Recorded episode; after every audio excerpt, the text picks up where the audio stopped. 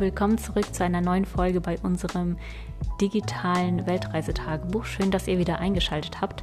Henry ist gerade ganz fleißig an unseren Fahrrädern am Werkeln. Mein Fahrrad hat schon neue Reifen bekommen, da musste auch die Milch gewechselt werden. Wir ähm, fahren ein Tubeless-System, also ohne Schläuche, wo dann jedes Mal, wenn man zum Beispiel ein Loch bekommen würde, weil man in einen spitzen Gegenstand gefahren ist, die Milch rausspritzt von innen sodass ähm, der Reifen direkt abgedichtet wird. Das ähm, wird dann, also dieser Kleber wird sozusagen fest und dichtet den Reifen wieder ab, sodass keine Luft mehr rausgeht. Und ja, das hat bei uns bis jetzt super gut funktioniert. Man muss aber nach einer gewissen Zeit diese Milch einfach austauschen, so nach sechs bis neun Monaten sagt man, weil die auch ein bisschen verdunstet. Und ja, das haben wir jetzt unter anderem auch gemacht. Dann wurde meine Kette getauscht und neue Bremsbelege habe ich bekommen. Und dasselbe macht er jetzt auch bei seinem Fahrrad. Und gerade vor ein paar Minuten habe ich festgestellt, dass er anscheinend meinen neuen Podcast, der heute rausgegangen ist, anhört. Und das ist super irritierend, wenn man irgendwie so von weitem seine Stimme hört, während man gerade einen neuen Podcast aufnimmt. Aber ich versuche jetzt, mich darauf nicht zu konzentrieren, sondern euch weiter mit auf unsere Reise zu nehmen. Ja, zuletzt sind wir stehen geblieben an unseren letzten Kilometern in Slowenien und wir wollten dann nach Kroatien reinfahren. Kroatien war ja dann das erste Land außerhalb der EU und deswegen waren wir ein bisschen aufgeregt, weil das unser erster so offizieller Grenzübergang war mit so richtig Zollbeamten und so weiter. Und wir hatten uns da ein bisschen Gedanken gemacht, ob das alles so reibungslos ablaufen würde oder ob die dann irgendwie noch mehr von uns wissen wollen, haben wollen, was auch immer und ob das alles gut klappt. Und deswegen haben wir uns zuerst überlegt, ob es vielleicht eine Möglichkeit gibt, nach Kroatien reinzukommen über irgendeinen Schleichweg. ja, immerhin sind wir die ganzen anderen Länder vorher auch immer über irgendwelche Fahrradwege in das nächste Land reingekommen. Und deswegen haben wir gedacht, vielleicht gibt es das ja in Kroatien auch. So, damit wir aber jetzt nicht 1000 Kilometer Umweg fahren, nur um irgendeinen so Weg auszuprobieren, ähm, haben wir uns entschieden, das bei einem Weg zu machen, der ganz nah an der, an der offiziellen Grenze war, also am offiziellen Grenzübergang. Und das haben wir dann als erstes ausgetestet. Ja, wir sind dorthin gefahren und ähm, da war dann aber nach ein paar Kilometern einfach nur ein Zaun. Also ein mega hoher Zaun, auch so ähm, eine Tür sozusagen, die abgeschlossen war mit so mehreren Schlössern und egal in welche Richtung man gelaufen ist, rechts und links, da war einfach alles umzäunt. Also anscheinend seit ähm, ja, diesen großen Maßnahmen, die in der ganzen Welt überall passiert sind, wurde Europa jetzt auch so ein bisschen gespalten, weil man konnte im Internet jedenfalls nachlesen, dass vor ein paar Jahren die Leute so noch teilweise nach Kroatien reingekommen sind auf ihren Fahrradtouren. Das war nämlich auch eine offizielle Route, die wir da gewählt hatten. Naja, wir sind da also angekommen, kamen nicht weiter, da konnte man jetzt auch nicht mit dem Fahrrad irgendwie drüber klettern und deswegen haben wir uns dann einfach entschieden, umzudrehen und dann halt zu dem offiziellen Grenzübergang zu gehen. genau. Und als wir dann da angekommen sind, waren so ein paar Fahrradfahrer vor uns, die ähm, ja da zu den Zollbeamten gefahren sind, anscheinend dann nur ganz kurz irgendwas vorgezeigt haben, also ihre Persus oder so und dann weiterfahren durften. Und so haben wir auch gehofft, dass es bei uns dann einfach ganz reibungslos abläuft. Also sind wir dann ganz äh, sympathisch mit einem strahlenden Lächeln zu diesen Beamten gefahren und ähm, haben die angeschaut, und ich bin mir sogar nicht ganz sicher, ob wir bei denen schon unsere Persus raus ähm, zeigen mussten oder nicht. Ich glaube nicht. Der hat uns einfach durchgewunken. Und dann gibt es ja immer an den Grenzen diese zwei Stellen. Also einmal war das ja dann quasi die slowenische Seite und einmal die kroatische Seite. Und wir mussten auf jeden Fall nur unsere Persus einmal vorzeigen und durften dann weiterfahren. Wir waren mega happy, dass das alles so gut geklappt hat. Es war auch noch relativ früh am Tag. Ich weiß nicht genau, ich glaube so nach der Mittagszeit irgendwann 2 Uhr oder so. Und die Sonne hat geschienen. Wir waren froh, dass wir endlich in einem wärmeren Land waren. Morgens sind wir ja noch in Slowenien gestartet bei irgendwie zwischen 3 und 7 Grad.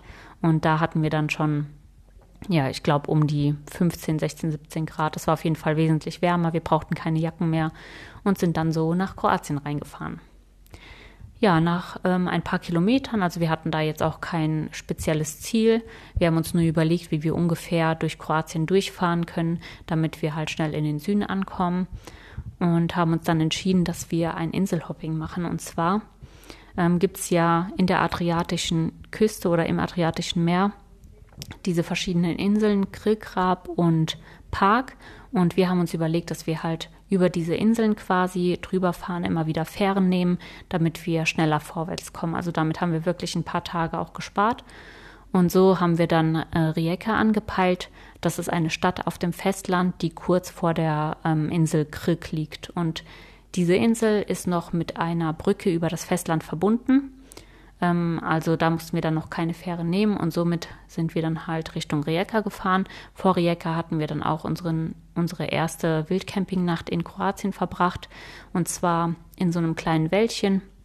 Dort sind überall die Wege super steinig gewesen und ähm, ja, für diese Wege anscheinend, um die so zu bauen oder zu, äh, wie sagt man, einen Weg zu ebnen, ähm, wurden dann immer vom Boden quasi die Steine rausgehoben und an den Rand des Weges wie so eine kleine Mauer gesetzt. Also das hat man da wirklich überall gesehen, dass immer, wenn man irgend so einen Weg lang gefahren ist, dann rechts und links halt diese dieselben Steine, die woraus auch der Weg bestand, ähm, als Mauer noch dastanden. Ja, und so sind wir dann halt am Abend durch so ein kleines Wäldchen noch gefahren und haben uns da einen schönen Wildcamping-Spot gefunden, ähm, wo wir uns auch ganz wohl gefühlt haben und ja, unser Lager aufgestellt haben. Das war richtig schön, weil das war endlich mal wieder eine etwas wärmere Nacht, wo man einfach ganz gemütlich ohne 20 Lagen Kleidung ähm, im Zelt schlafen konnte. Am nächsten Morgen sind wir dann weitergefahren und dann, wie gesagt, in der Stadt Rijeka angekommen. Da wollten wir dann nochmal kurz unser Internet checken. Wir hatten ja in Slowenien Internetkarten gekauft und da hieß es eigentlich, dass wir das Restinternet, also nicht das komplette, aber irgendwie 5 Gigabyte mit ins nächste Land nehmen können, also nach Kroatien. Das hat aber nicht funktioniert. Ja, also haben wir dann irgendwie in der Stadt angehalten, geguckt, wo wir WLAN haben und dann nochmal so ein bisschen ähm, abgecheckt, was wir so für Infos brauchten, wie das Wetter ist und so weiter. Und ähm, ja, das hat leider alles nicht funktioniert. Wir haben alles Mögliche versucht, unsere SIM-Karten wieder zum Laufen zu bringen und letztendlich hat es aber leider nicht geklappt. Und so haben wir uns dann entschieden, nach ein paar Tagen in Kroatien selber neue SIM-Karten zu kaufen. Ja, so ging es dann weiter. Wir sind also Richtung Insel Krik gefahren, die ja, wie gesagt, mit einer Brücke und dem Festland dann verbunden war. Und das war richtig herausfordernd. Und zwar ähm, war an dem Tag so ein heftiger Wind geweht und ähm, ich weiß noch, dass wir da so die Küste entlang gefahren sind, noch nicht auf dieser offiziellen Brücke waren, sondern wirklich so am Rand des Festlandes und der Wind, der war schon so extrem, also der hat richtig gepfiffen, dass ich echt so gedacht habe, boah, ein Kind würde hier wegfliegen. ich habe echt so äh, schon so gerechnet, wie viel Kilo bin ich eigentlich mit dem Fahrrad zusammen, okay, der Wind, der hebt hoffentlich hier die ähm, 90 oder 100 Kilo nicht einfach weg, ne? Aber das war wirklich so heftig, dass ich echt ein bisschen Schiss bekommen habe. Ab und zu, wenn der Wind dann so von deinem Rücken her geweht hat, dann hat man sich irgendwie gefreut, weil du ja dann so angeschoben wurdest. Aber ansonsten war das echt einfach nur richtig heftig. Und dann weiß ich noch, mussten wir so einen Berg hochfahren und einmal ging es dann total schnell um die Kurve. Da ist auch aus meinem Fahrrad sind dann meine Brillen rausgeflogen. Also ich hatte einmal so eine Fahrradfahrbrille, ähm, die ich ja dann immer mit meinem Helm getragen habe. Und dann hatte ich noch so eine normale Sonnenbrille und die sind rausgeflogen. Ja, und dann habe ich angehalten, die erstmal gesucht und dann auch die eine Brille wieder gefunden. Und dass die andere fehlt, habe ich erstmal gar nicht gemerkt, sondern erst dann irgendwo, also ich habe es gar nicht gesehen, dass sie rausgeflogen ist. Aber ähm, ja, am nächsten Morgen oder so habe ich das, glaube ich, festgestellt, dass sie halt nicht mehr da war ja, im Kopf hätte man die sowieso nicht tragen können, weil, wie gesagt, der Wind so heftig war. Ich glaube, ich hatte auch keine Kappe mehr an, weil die auch ständig nur weggeflogen wäre. Ja, und so sind wir dann über eine Brücke ähm, auf die Insel gekommen und auf dieser Brücke weiß ich noch, da war ein Stau an Autos und um den zu umgehen, sind wir dann erstmal von der Brücke rechts auf so einen kleinen Weg gegangen und auf diesem Weg lagen aber auch so ähm, Rohre, also richtig große Rohre, wo man dann ab und zu das Fahrrad halt so drüber heben musste. Und ja, wir waren ganz motiviert und voll happy, dass wir so an dem Stau vorbeikommen konnten. Und auf der Straße habe ich dann gesehen, wie zwei andere Radfahrer, das war so ein älteres Pärchen, wahrscheinlich um die 60, mit ihren vollbepackten Fahrrädern dann so ja auf der Straße an den Fahrrädern vorbeigefahren sind, äh, an den Autos vorbeigefahren sind am Stau. Und ich habe erst so gedacht, ah, okay, Mist. so, vielleicht hätten wir das doch anders machen sollen. Und dann waren wir schon fast auf der Insel angekommen. Dann stand da auf einmal irgendein komischer Mo Motor oder irgendein so Gerät halt, das ähm, so vor sich hergelaufen ist und wo wir einfach nicht dran vorbeikamen. Also wir kamen weder über die Leitplanke noch über dieses Gerät drüber und mussten umdrehen. Das war echt bitter. Also sind wir dann wieder die komplette Brücke zurück und es war bestimmt mindestens 20 Minuten, wenn nicht sogar 30 Minuten, die wir da verbracht haben, die ganze Zeit über diese Schläuche drüber und über diese Rohre drüber das Fahrrad zu heben und so. Und ja, dann mussten wir leider wieder zurück. Am Ende haben wir es dann halt so gemacht wie die anderen Radfahrer, dass wir dann einfach während, ähm, ja, da war anscheinend eine Baustelle, weshalb immer Stau war. Und während dann halt kurz kein Auto gefahren ist von der anderen Seite, haben wir schnell die anderen Autos überholt und somit sind wir dann doch recht schnell vorbeigekommen. Ja, und dann kann ich mich noch ganz gut erinnern, sind wir auf die Insel draufgekommen und die Brücke ging durch so ein, durch so ein kleines Tal sozusagen. Also rechts und links waren Felsen und da waren Bauarbeiter, die halt gerade an der Straße so gearbeitet haben. Und als wir dann mit den Fahrrädern kamen, haben uns die Bauarbeiter zugewunken. Und ich wollte gerade zuwinken und dann ist voll der Wind wieder durch dieses ähm, kleine Gebirgstal quasi durchgepfiffen und hat so mein Fahrrad mitgerissen. Also ich bin fast ins Wanken gekommen. Und dann habe ich noch so gedacht, boah, wie gefährlich. Ne? Die, die Bauarbeiter winken mir zu. Und hätte ich jetzt mein Lenkrad losgelassen, wäre ich wahrscheinlich hingeflogen. Ne? Und zum Glück, äh, ja, habe ich das noch vorher irgendwie registriert, schon, dass der Wind da so durchpfeift und habe halt weiter das Lenkrad festgehalten. Und so sind wir dann auf jeden Fall auf der Insel Krk angekommen. Ja, die Wege dort, die waren richtig nervig, also vor allem im Vergleich zu Slowenien. Ähm, da gab es halt immer so schöne kleine Kieselsteinchen, wo du dann so lang gefahren bist. Und in Krieg, da waren es dann immer so richtig fette Felsen. Also du bist echt die ganze Zeit drüber geholpert, ne? Und ähm, manchmal waren das dann auch so richtig große Steine schon, wo du dann mit dem Rad so drüber bist. Und es hat einfach die ganze Zeit alles gerüttelt. Und irgendwann geht es halt mega auf die Arme. Ne? Du hältst halt die ganze Zeit dein Lenkrad so übelst fest. Und die ganze Zeit zittern deine Arme so durch diese Erschütterung auf den Steinen. Und ja, ich weiß noch, dass das am Anfang auf jeden Fall richtig genervt hat. Und so richtig dran gewöhnt hat man sich auch nicht, weil ja, ich weiß nicht, ob das irgendjemand Spaß macht, vielleicht einem Baby zum Einschlafen, wenn man die ganze Zeit so gerüttelt wird, aber so, mir hat es auf jeden Fall nicht so viel Spaß gemacht, die ganze Zeit so durchgerüttelt zu werden. Es war einfach anstrengend. Ja, und dann sind wir ähm, irgendwann dann in so einen Wald angekommen. Da gab es dann mehrere Olivenplantagen, also so kleine Wiesen, die halt voll mit Olivenbäumen waren. Und das war dann auch unser ähm, nächster Wildcamp Wildcamping-Spot. Genau, auf so einer Wiese ähm, sind wir dann reingehuscht, während wir gerade niemanden anderen gesehen haben. Also rechts und links waren überall diese Olivenplantagen und die waren teilweise auch umzäunt von diesen wunderschönen weißen ähm, Felssteinen, aus denen ja immer die Wege gebaut wurden. Und auf so einer schönen Wiese haben wir dann irgendwo unter einem Olivenbaum in einer Ecke dann unser Zelt platziert. Das war auch ein richtig schöner Platz. Genau, am nächsten Morgen ging es dann weiter, noch ein bisschen weiter durch diese felsige Gegend, wo wir halt die ganze Zeit durchgeholpert sind und durchgewackelt sind. Und ähm, genau, dann war unser Ziel das Städtchen Krieg. Und zwar hat unsere ähm, ja, auf Krieg mussten wir immer so ein bisschen gucken oder eigentlich schon seit Kroatien, wo man überhaupt zeltet, weil dadurch, dass der Untergrund überall so felsig war, konnte man das Zelt nicht so gut aufstellen. Also wir haben fürs Zelt halt immer nach Stellen gesucht, wo halt eine größere Wiese ist und keine groben Steine, weil darauf schläft es sich ja dann auch nicht so gut. Also am besten einfach ganz flach. Und ähm, gerade auf Krück wurde es dann halt immer extremer.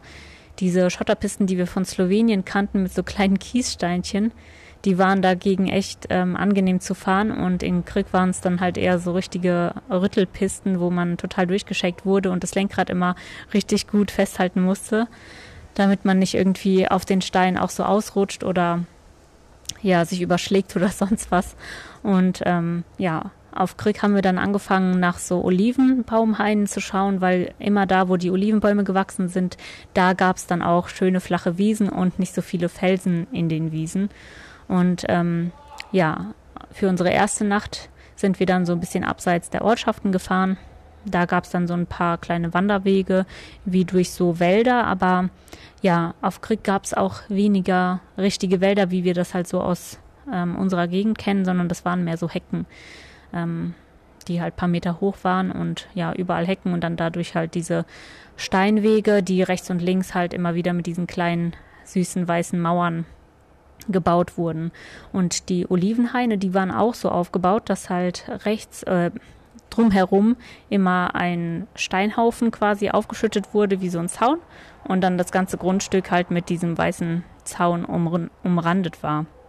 Das Gute daran war halt, dass natürlich, ja, Steinzäune, da kannst du nicht so durchschauen. Und das haben wir auch genutzt und sind dann irgendwann ähm, zwischen so Olivengrundstücken einfach durchgehuscht ähm, in eine Ecke, wo man uns nicht sehen konnte. Und da konnten wir dann unser Zelt zwischen Olivenbäumen aufstellen. Das war auch richtig schön da. Am nächsten Morgen sind wir dann weiter Richtung Krieg, in, also in die Stadt. Dort sollte es einen Fährenhafen geben. Und ja, da wir ja kein Internet hatten, weil unsere SIM-Karte nicht mehr funktioniert hat, ähm, sind wir auf gut Glück einfach erstmal dahin gefahren und haben dann vor Ort aber festgestellt, dass ähm, ja neben der Saison, es war ja schon Mitte Oktober, dass da keine Fähren mehr fahren, beziehungsweise nur noch so ganz selten und auch nur noch so Sightseeing-Fähren, also keine Autofähre. Ein Mann hat uns dann noch erzählt, dass es in der Nähe einen anderen Hafen gibt, von dem auf jeden Fall immer noch Fähren fahren nach Raab und ja, das haben wir dann in Angriff genommen. Der war so zwölf Kilometer entfernt. Wir wussten aber auch, dass am selben Tag keine Fähre mehr fährt. Deswegen haben wir uns schon darauf eingestellt, dass wir noch eine Nacht auf der Insel bleiben. Und nach zwei Wildcampingnächten hatten wir auch wieder Lust auf eine Dusche. Also haben wir uns entschieden, dann nochmal auf den Campingplatz zu gehen. Und da hatten wir auch ziemlich Glück. Der Campingplatz, auf den wir gekommen sind, der war fast leer. Also es gab nur zwei andere Vanlifer, die dann noch ihren Stellplatz hatten. Und er hat uns dann erzählt, dass er wahrscheinlich am nächsten Wochenende schließen wird. Also ich denke mal, die machen das auch so ein bisschen abhängig wahrscheinlich von Gästen, die da irgendwie am Ende noch auftauchen. Aber wir haben dann ganz günstig da übernachten dürfen, irgendwie für 18 Euro die Nacht, glaube ich. Und ähm, genau, weil es uns da aber dann doch so gut gefallen hat, sind wir sogar noch ein bisschen länger geblieben. Insgesamt, glaube ich, dann drei Nächte. Haben einfach die Zeit da ein bisschen genossen mit Internet, mit Sonne, mit Swimmingpool, wo man sich halt sonnen konnte ähm, haben nochmal Wäsche gewaschen. Henry hat ein bisschen die ähm, Fotos durchgearbeitet von Slowenien und so das ganze Material, das wir da aufgenommen hatten. Und genau, nach drei Tagen sind wir dann weiter. Morgens früh, während es dunkel war, haben wir unsere Sachen noch zusammengepackt und sind dann, glaube ich, gegen sieben oder so an den ähm, Fährenhafen gefahren. Als wir da noch ein bisschen Zeit hatten zum Frühstücken, habe ich dann festgestellt, dass äh, unser Fahrradschloss fehlt. Das war ein bisschen bitter, weil ja, das Fahrradschloss hat einem halt immer so ein bisschen zumindest so ein Sicherheitsgefühl gegeben. Wenn man zum Beispiel wild gekämmt hat und die Fahrräder dann zusammenschließen konnte, dann wusste man auf jeden Fall, die Fahrräder verschwinden nicht einfach so. Da muss jemand auf jeden Fall ein bisschen ähm, ja, Zeit investieren, um die irgendwie das Schloss aufzuknacken oder so. Und da würden wir auf jeden Fall wach werden. Und ja, dann jetzt zu wissen, dass halt kein Fahrradschloss mehr da ist, das war ein bisschen bitter. Vor allem hat uns das auch geärgert, weil wir ja anscheinend auf dieser Insel das Fahrradschloss verloren hatten, also wahrscheinlich auf diesem, auf dieser Wiese mit den Olivenbäumen. Und hätte man das halt eher gewusst, wir waren da ja drei Tage, dann hätte man vielleicht noch dahin fahren können. Das war nicht so weit entfernt. Aber ja, war dann halt so, mussten wir ein bisschen verdauen. Und dann ging es aber weiter auf die Insel Raab.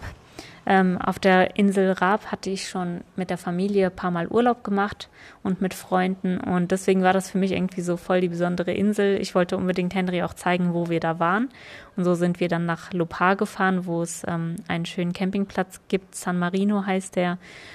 Und genau, als wir da aber ankamen, war halt wieder ähm, Geisterstadtstimmung, denn der war auch schon zu. Es gab keine Menschenseele dort, alle an, also man konnte sogar auf den Campingplatz drauf fahren. Ähm, wir hatten dort im Urlaub immer so Wohnwägen gemietet, aber selbst die standen dann nicht. Also der komplette Platz war einfach leer. Es gab nichts, kein Menschen. Ähm, alle sanitären Anlagen waren zu und so. Das war echt so ein ganz ungewohntes Bild irgendwie, weil ich das auch nur total voll und überfüllt mit ähm, Touristen kannte. Und ja, dann sind wir dann noch so ein bisschen rumgefahren und haben da ein schönes Plätzchen gefunden, wo eine Toilette offen war und wir komischerweise auch WLAN hatten, so mitten in der Natur irgendwie an einem Strändchen. Und ja, dann haben wir irgendwie einfach den sonnigen Tag genossen und uns da hingesetzt, hatten vorher noch eingekauft und haben dann schön gegessen. Und ja, da sind wir auch ähm, auf, dieser, auf diesen Inseln in Kroatien sind wir auch irgendwie dazu gekommen, dass wir ja immer mehr entschleunigt haben. Also gerade in Slowenien war das ja so, dass man dann immer vorwärts kommen wollte, so in die Wärme. Und als wir dann in der Wärme angekommen waren, war das dann so, dass wir irgendwie uns gar nicht mehr so gestresst haben. Man hat einfach sich so hingesetzt, mittags die Sonne genossen und ist dann irgendwann weitergetingelt. Wir hatten ja auch keine Warm Showers oder so. Die gab es irgendwie in Kroatien komplett gar nicht mehr. Und ja, deswegen sind wir dann einfach immer von Ort zu Ort und haben da in Lopar den Nachmittag genossen. Und als wir gerade los wollten, wir hatten halt noch ein bisschen weiter geschaut. Die Insel Raab ist auch nicht besonders groß. Und ähm, wir wollten dann noch eine Insel weiter nach Park und haben uns halt vorgenommen, dass wir dann nachmittags die Fähre nehmen. Gegen 16 Uhr, glaube ich, oder 17 Uhr hatten wir uns überlegt. Und ja, als wir gerade losfahren wollten, wir hatten sogar noch eigentlich viel Zeit, also über zwei Stunden, glaube ich, bis die Fähre gehen sollte, ähm, ist uns Matthias begegnet, ein anderer Radfahrer, den wir auch schon von weitem so auf der Fähre gesehen hatten. Ja, hat er uns eingeladen, ein bisschen mit ihm an den Strand zu gehen. Er hatte irgendwie auch Bier dabei und Pide und hat uns dann so ein bisschen zum Snacken nochmal eingeladen. Und dann haben wir noch ähm, ein Stündchen mit ihm verbracht, bis wir dann halt gesehen haben, dass wir jetzt aber auf jeden Fall los müssen für die Fähre. Und genau, dann haben wir uns verabschiedet und sind weitergefahren. Er hatte dort in der Gegend sich eine Unterkunft geholt und ist deswegen da geblieben. Und wir sind dann nach Raab gedüst, also in die Stadt. Und als wir da angekommen sind, haben wir festgestellt, dass unsere Fähre ein Katamaran ist. Und das Problem bei den Katamaranen ist halt, dass die keine Fahrräder mitnehmen. Ähm, ich musste mich da so ein bisschen durchfragen, wo ich denn überhaupt an Tickets komme. Und als ich dann in diesem ähm, Tickethäuschen nachgefragt habe, hat die Frau mir auch erzählt, dass ein paar Tage vorher auch ein Mädel da war. Die hat auch versucht, mit den Fahrrädern, äh, mit ihrem Fahrrad auf den Katamaran zu kommen. Das hat aber nicht geklappt. Sie hatte sogar extra ein Ticket gekauft und kam sogar später dann nochmal in dieses Tickethäuschen zurück und hat halt gesagt, dass es nicht geklappt hat. Wir waren sehr froh, dass wir noch diese Info hatten. Sonst hätten wir es wahrscheinlich auch versucht. Und ja, dann bin ich zurück zu Henry, der da halt ähm, am Hafen gewartet hatte und habe ihm das Dilemma erzählt.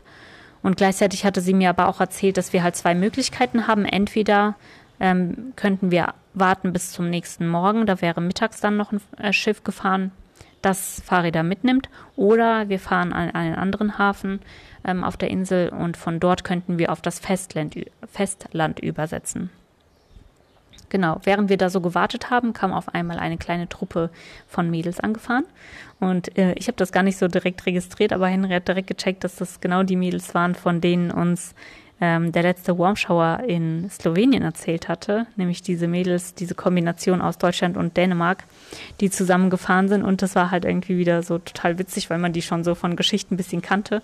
Äh, mit denen haben wir uns dann ein bisschen ausgetauscht. Die haben dann tatsächlich noch versucht, irgendwie auf ein Schiff draufzukommen mit ihren Fahrrädern, aber wir haben uns entschlossen, zu dem anderen Hafen zu fahren und hatten nur noch eine halbe Stunde Zeit, also sind wir direkt losgedüst.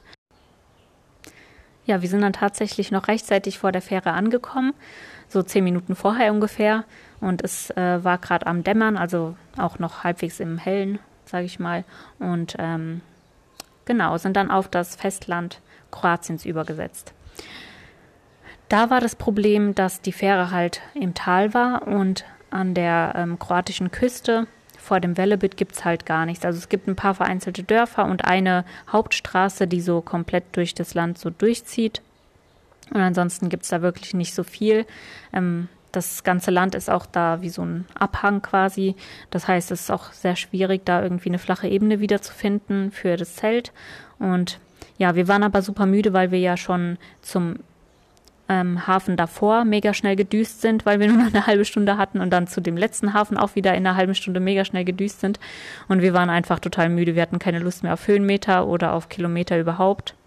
Und ja, deswegen haben wir uns dann entschieden, irgendwo da in der Nähe halt nach etwas zu suchen, wo wir unser Zelt aufschlagen können.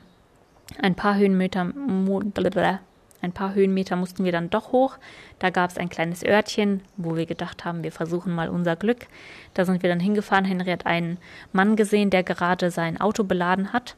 Und ja, der hat gemeint, oh, guck mal, der sieht ganz nett aus. Komm, wir fragen den mal. Vielleicht hat der ja eine Idee. So, dann sind wir zu ihm hin, haben unser Problem geschildert, dass wir halt nach einem Schlafplatz suchen und dass es halt zum nächsten Örtchen ja noch ziemlich weit weg ist. Ja, der kannte sich natürlich in der Gegend aus und wusste, dass das stimmt. Und ähm, ja, nach ein bisschen Gespräch hat sich dann rausgestellt, dass er gerade selber in seinem Sommerhaus da zu Besuch war und auch noch eine Terrasse hat, wo ein Sofa stand und dann hat er uns eingeladen, in seinem Sommerhaus zu übernachten. Also richtig cool. Ähm, gleichzeitig wollte der sich dann auch so ein bisschen um uns kümmern, hat dann, ähm, weil wir uns nicht so gut verständigen konnten, seine Tochter angerufen. Die hat sich dann auf Englisch mit uns ausgetauscht. Wir haben also nochmal so erzählt, was wir eigentlich vorhaben, dass wir eigentlich nach Park wollten. Und die haben uns dann empfohlen, dass wir am nächsten Morgen ähm, ja noch ein bisschen weiterfahren irgendwie 30 Kilometer gäbe es wieder einen Fährenhafen, von dem man dann wieder auf die Insel fahren könnte. Genau, dann hat er uns noch so, so ein bisschen, ähm, was war das, Raki, glaube ich, eingeladen und hat uns ein bisschen Prosciutto und Brot aufgetischt, ein paar leckere kroatische Mandarinen und somit mussten wir dann auch unsere Polenta-Gemüsebrühe nicht ähm, kochen. Und genau, das war ein richtig schöner Abend dann mit ihm. Am nächsten Morgen sind wir früh raus. Er musste auch ähm, früh weg und hat uns dann aber zum Abschied noch ein Bier und Orangensaft und eine Tüte Chips mitgegeben als Stärkung, also auch total lieb. Das war also für uns so ein richtiger Inselhopping-Tag gewesen, der Tag vorher. Und ja, wir sind ja gestartet auf der Insel Krück, dann nach Raab gekommen, wo wir Matthias begegnet sind, am Fährenhafen dann den Mädels und dann auf dem Festland nochmal ähm, dem jungen Mann. Und das ist halt irgendwie, wenn man so zurückdenkt, hat man das Gefühl, das waren mehrere Tage, aber das war alles an einem Tag passiert. Und ja, das ist halt auch immer wieder cool. Manchmal macht man sich so Sorgen unterwegs. Oh nein, wo stellen wir das Zelt auf? Und nein, es gibt keinen Supermarkt mehr und wir kriegen kein Wasser mehr. Ähm, wo kriegen wir jetzt Essen? Und dann irgendwie kommt aus dem Nichts irgendwas, ähm, wo sich dann der komplette Tagesverlauf dann ändert. Und ja, das ist manchmal richtig cool. Ja, so sind wir dann auf jeden Fall weiter zum ähm, Fährenhafen gefahren und auf die Insel Park rüber. Und genau, wie es da weitergeht, erzähle ich euch in der nächsten Folge. Bis dann, ciao.